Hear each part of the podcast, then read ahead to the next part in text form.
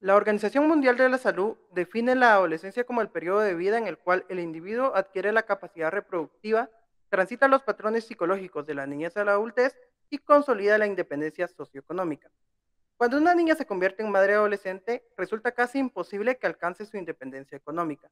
Según Plan Internacional, ONG experta en el tema, los embarazos precoces también tienen un impacto negativo, tanto en la salud física de la madre como en la del bebé.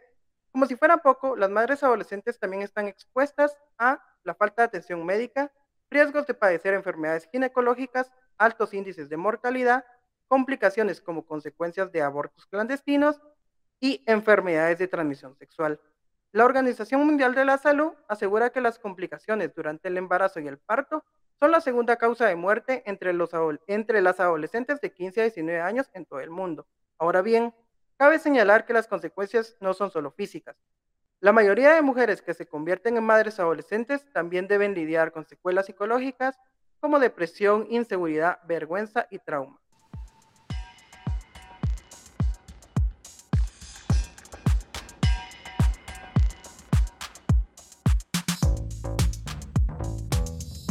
En este segundo podcast de Espacio al Instante nos acompaña Gabriela Monroy, ella es psicóloga, máster en programación neurolingüística, tiene formación en terapia gestáltica, experta en niñez y adolescencia, con experiencia en niñez institucionalizada.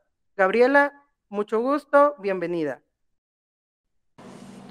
Hola, mucho gusto, muchas gracias por la invitación. Es un placer poder compartir con ustedes y aportar a, que se conozca más sobre, sobre una perspectiva psicológica de las implicaciones que tiene el embarazo en, adolescentes y en niñas.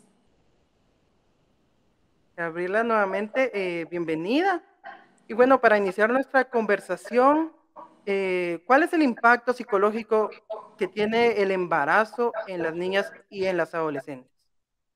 Bien, hablar de impacto psicológico es una generalidad a mí me gustaría empezar dividiendo ese, ese aspecto psicológico en, otras especificidades para trasladarle a la audiencia eh, el impacto que tiene, ¿sí?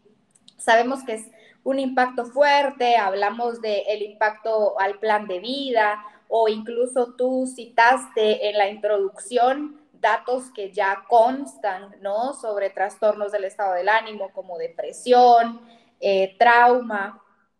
Eh, sin embargo, a mí me gustaría dividir, como decía, digamos, psicológicamente hay un aspecto eh, neurológico, ¿sí? Hay un aspecto emocional y hay un aspecto en el desarrollo psicosocial de la, de la niña y del adolescente.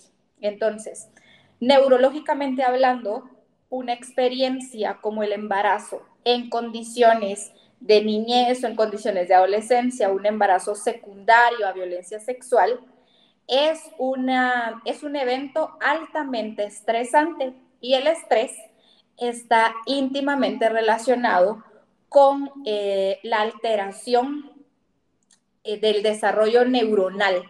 El estrés produce que, eh, brevemente explicado, el estrés o altos niveles de estrés en el cuerpo pueden producir que algo que se conoce como telómeros, que son los que conectan las neuronas entre sí, se hagan más cortos. Si entendemos que en la niñez, en la adolescencia, se está produciendo un desarrollo neuronal y exponemos a una experiencia altamente estresante y estos telómeros se desarrollan cortos, ¿sí? esto va a tener por supuesto, una repercusión de por vida en eh, el desarrollo neurológico de la niña o el adolescente. Su sistema neuronal no va a desarrollarse adecuadamente. Hablar de un sistema neuronal desarrollado, eh, atrofiado en su desarrollo, va a tener implicaciones en la gestión emocional, en el coeficiente intelectual, en la gestión de impulsos, porque todo lo que hacemos está regulado por, esta, eh, por la función neuronal. ¿no? Todo lo que nosotros gestionamos emocionalmente, eh, hablando de la relación de nuestro coeficiente intelectual, nuestro comportamiento, la forma en la que regulamos nuestros impulsos, está condicionado por este desarrollo neuronal. Entonces, el impacto es altísimo. Decimos que eh, ya esta niña, esta adolescente va a llevar una desventaja frente a alguien que, eh, un niño o un adolescente que se ha desarrollado en condiciones más favorables. La gente habla, ¿no? De el apoyo que puede requerir, de que se puede enseñar, se puede modelar algunos comportamientos, pero acá estamos hablando del el impacto neuro, neurológico que tiene. Y ahí, si bien eh, hay estudios, si bien se habla de la neuroplasticidad cerebral y que nuestro sistema tiene, nuestro sistema neuronal tiene la capacidad de autorregenerarse y de estimularse, ¿verdad? Eh, estaríamos hablando que para poder eh, volver a poner a estas niñas, a estas adolescentes en una condición de desarrollo, eh, en una condición de igualdad o de equidad frente a alguien que se desarrolló su sistema neurológico en, buenas condiciones, eh, necesitaría este acompañamiento, esta estimulación. Y reducir completamente los niveles de estrés cosa que no es accesible para, la mayor, para, para las mayorías, ¿no? Sino, es, sino para todas las niñas y las adolescentes que afrontan un embarazo.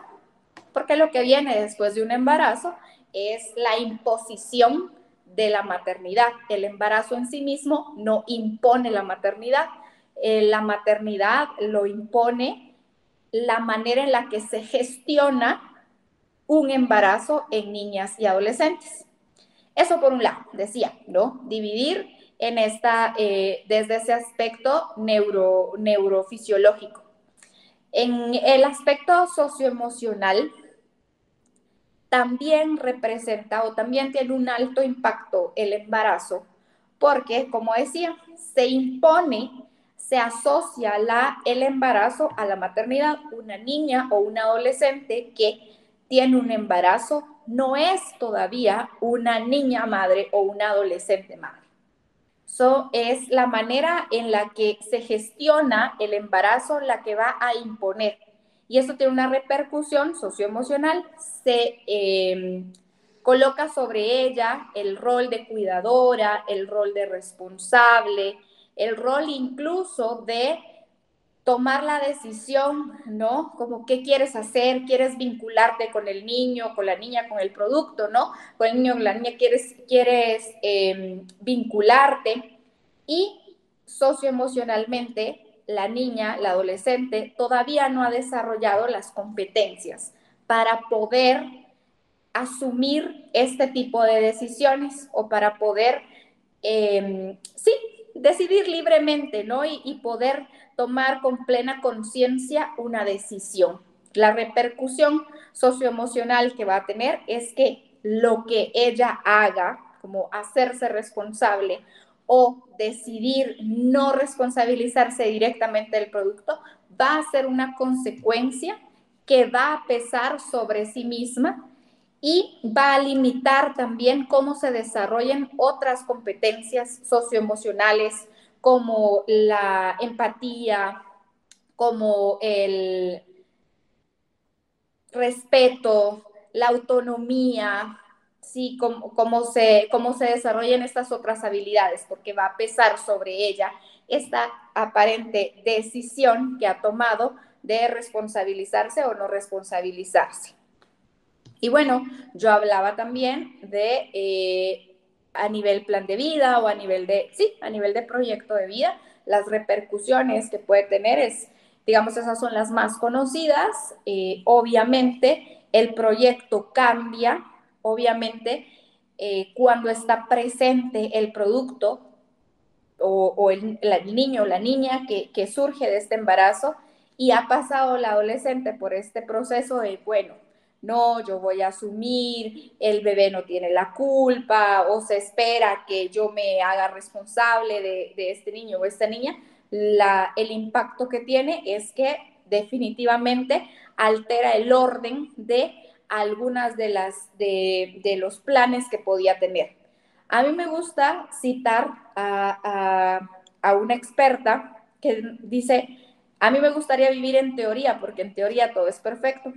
Muchas veces hablamos de esto, el cambio al plan de vida, pero las niñas, adolescentes en Guatemala, las grandes mayorías no tienen acceso a poder elaborar o a saber cuál es su plan de vida. Algunas veces el plan de vida es la maternidad.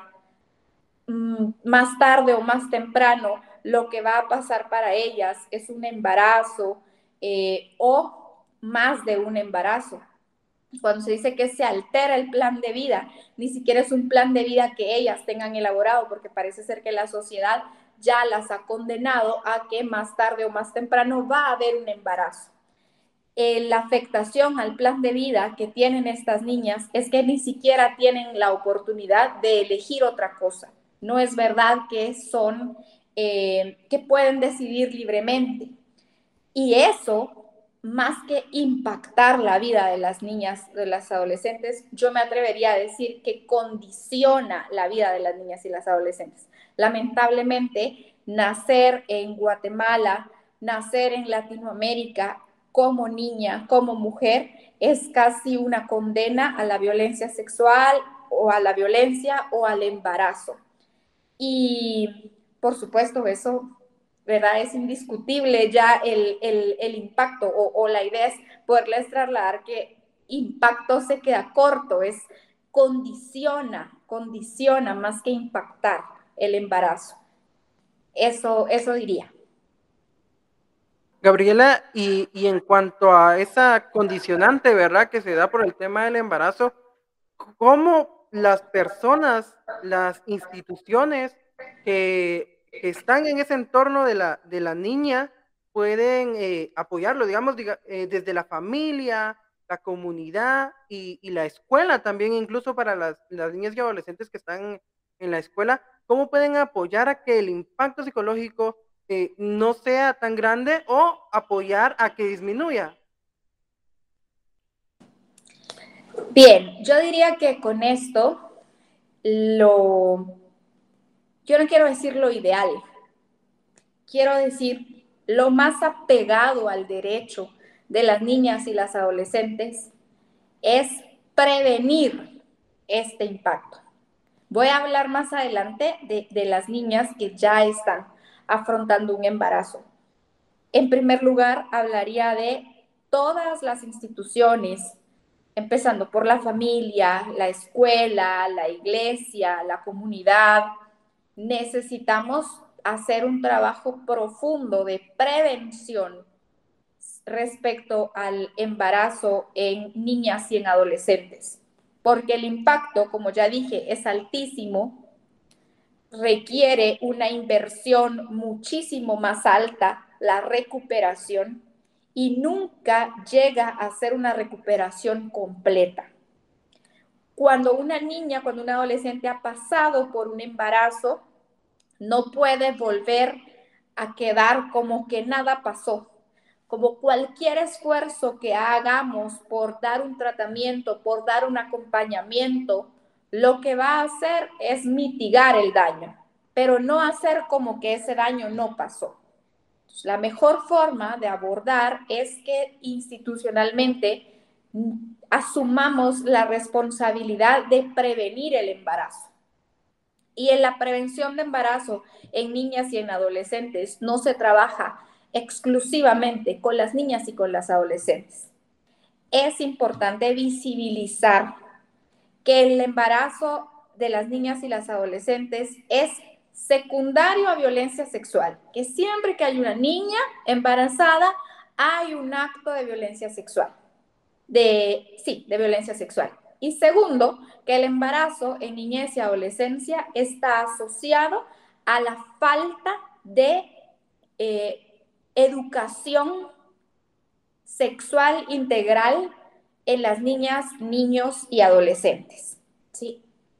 Para mí es importante visibilizar al menos estos dos puntos y que ahí es importante trabajar la prevención que si hay niñas y adolescentes embarazadas es porque hay violencia sexual y porque hay una carencia de educación integral en sexualidad para trabajar, eh, para prevenir realmente el embarazo. ¿Qué pasa si ya está la niña, la adolescente, ya vivió un ejercicio de violencia sexual o ya tuvo una relación prematura con otra persona de su misma edad? ¿Cómo puede contribuir, cómo podemos contribuir las instituciones? Eh, digo, familia, comunidad, escuela, iglesias, eh, ¿cómo podemos contribuir? Para mí es importante también, insisto, visibilizar que la maternidad no la impone el embarazo. La maternidad la imponemos quienes asumimos que esa niña por estar embarazada debe de atender directamente a ese producto, ¿no? Entonces, una manera de apoyar es hacer este ejercicio eh, conciencia, este ejercicio mental, este cuestionamiento interno de separar el embarazo de la maternidad. Esa para mí es una forma de disminuir el impacto. Decir, está bien, si estás embarazada, eso no significa per se que ya eres madre de este producto y que la maternidad es una, es una relación que, como todas las relaciones, debe construirse desde, la, desde el pleno uso de las facultades, desde el deseo y desde condiciones favorables que no estén coaccionando tu decisión de establecer esta relación. Entonces, si a una niña o una adolescente que está embarazada se le transmite la idea se le fortalece en que eso no es lo que la hace madre y que se puede acompañar en un proceso a eventualmente tomar la decisión de en qué forma quiere vincularse con ese niño, con esa niña que ha eh, gestado, ¿no? O que ha procreado, si se le, si se le colabora en que, en que pueda madurar la manera en la que quiere gestionar, podemos reducir el impacto.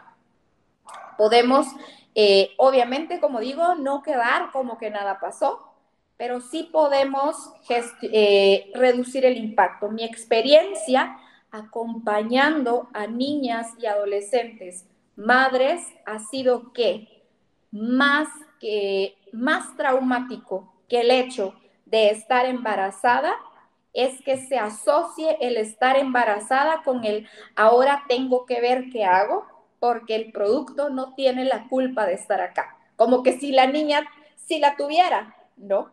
Entonces, eh, no sé si logró transmitir claramente la idea, esperaría que sí, pero diría, para mí psicológicamente esa sería una forma, una estrategia de colaborar con la reducción de este daño.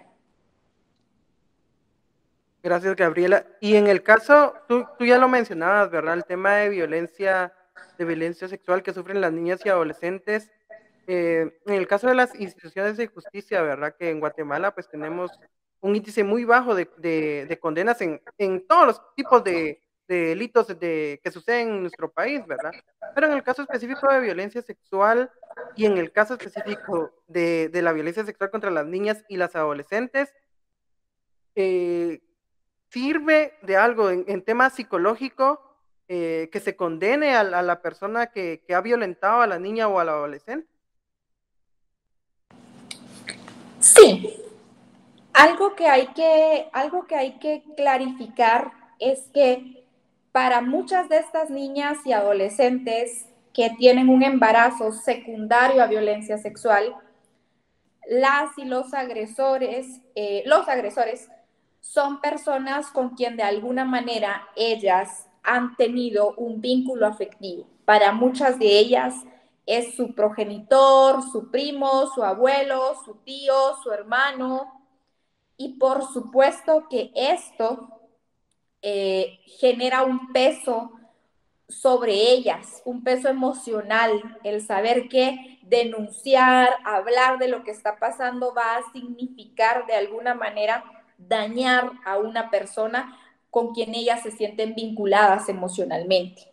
Pero eso no debe ser la razón por la cual eh, no se denuncie, ¿verdad? una situación de estas. Hay que tener claro que la justicia sí puede y sí rezarse de alguna manera a las víctimas, aunque también genera otro tipo de conflicto emocional, como esto que decía, ¿no? Poder conciliar que eh, a partir de ella visibilizar el daño que se le ha causado, una persona cercana a ella puede tener una consecuencia. Lo que se trabaja psicológicamente en este aspecto es una separatividad y decir la, que la niña, la adolescente, no es responsable de los actos ni de las consecuencias que esos actos puedan tener. Por ahí eh, diría, pero la justicia siempre es algo que puede resarcir.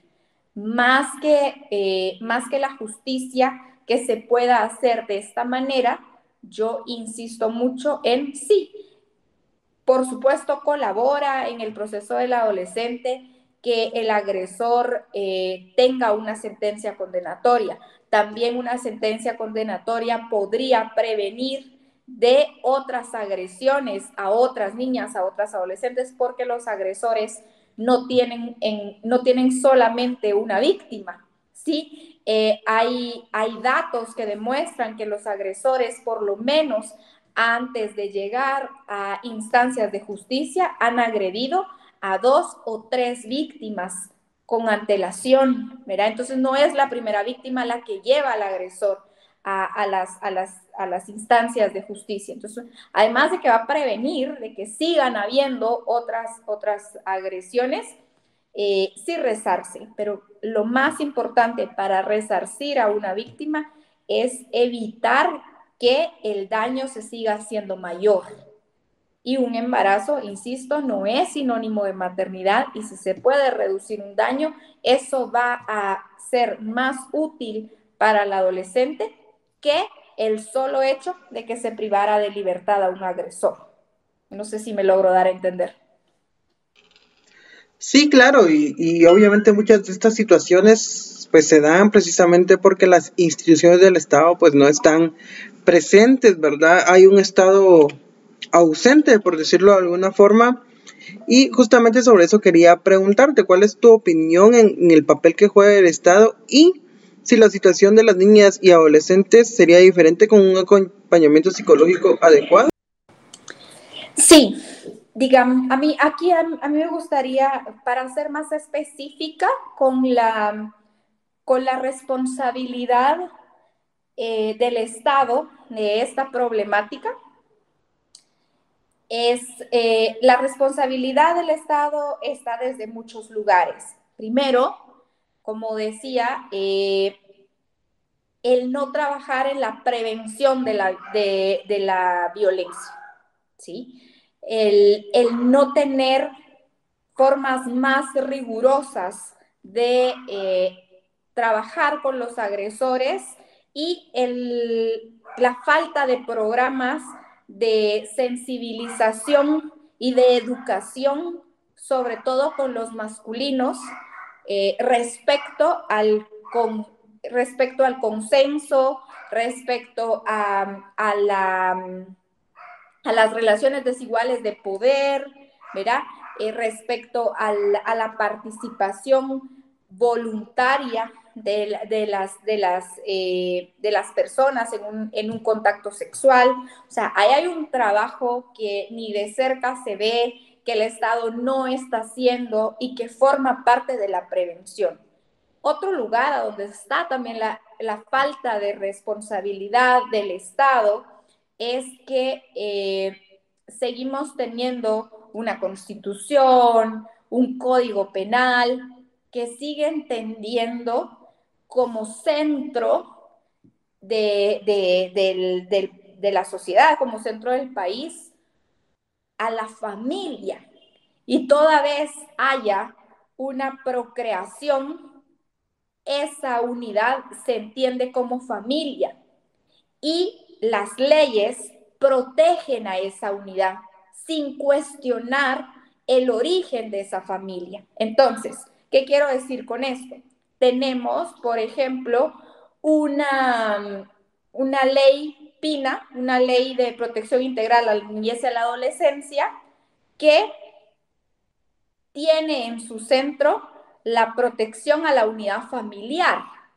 Y desde el momento en el que una adolescente está embarazada, se entiende como madre de ese producto y ella y su bebé pasan a ser una unidad familiar que va a estar protegida por esa ley sin considerar cómo se construyó esa unidad familiar, sin considerar que esa unidad familiar se construyó de un acto de violencia.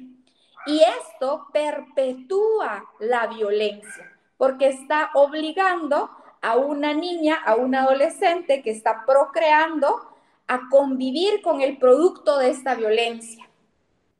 Porque, eh, insisto, en el centro de la protección, de, en, el centro de la Constitución, en el centro del Código Penal, en el centro de las leyes, lo que este Estado protege es la familia, sin cuestionar cómo se origina esa familia.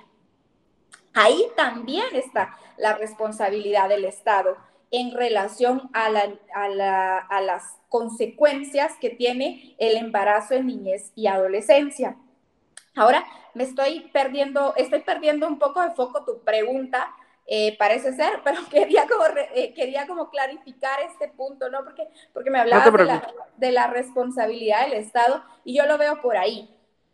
Y por supuesto, eh, vivir una experiencia como, como el embarazo sin asistencia médica, sin asistencia a la salud mental, por supuesto que va a ser más traumático el, evento y por supuesto que va a tener menos probabilidades de alcanzar cierta recuperación o de, o, de, o de construir su proyecto de vida, su plan de vida.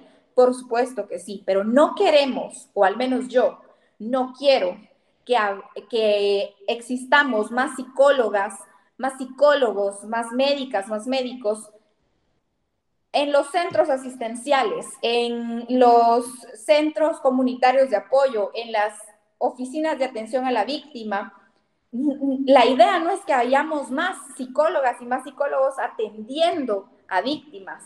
La idea es que se trabaje en la prevención, porque, insisto, el daño que se causa es irreparable, el impacto que se causa es irreparable.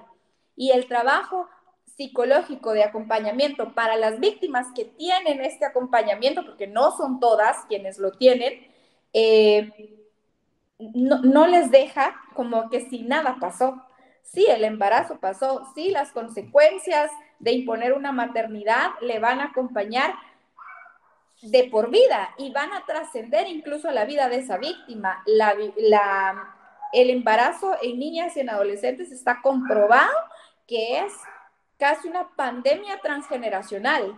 Lo que va a pasar con ese producto, hijo de una niña o un adolescente, es que probablemente sea se convierta también en una niña o un niño eh, o en un adolescente con un embarazo, ¿verdad?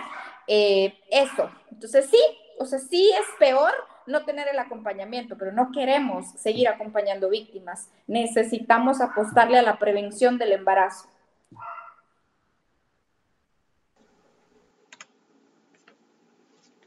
Gabriela, muchas gracias por eh, aportarnos y brindarnos ese conocimiento que a muchos en esta sociedad nos hace falta.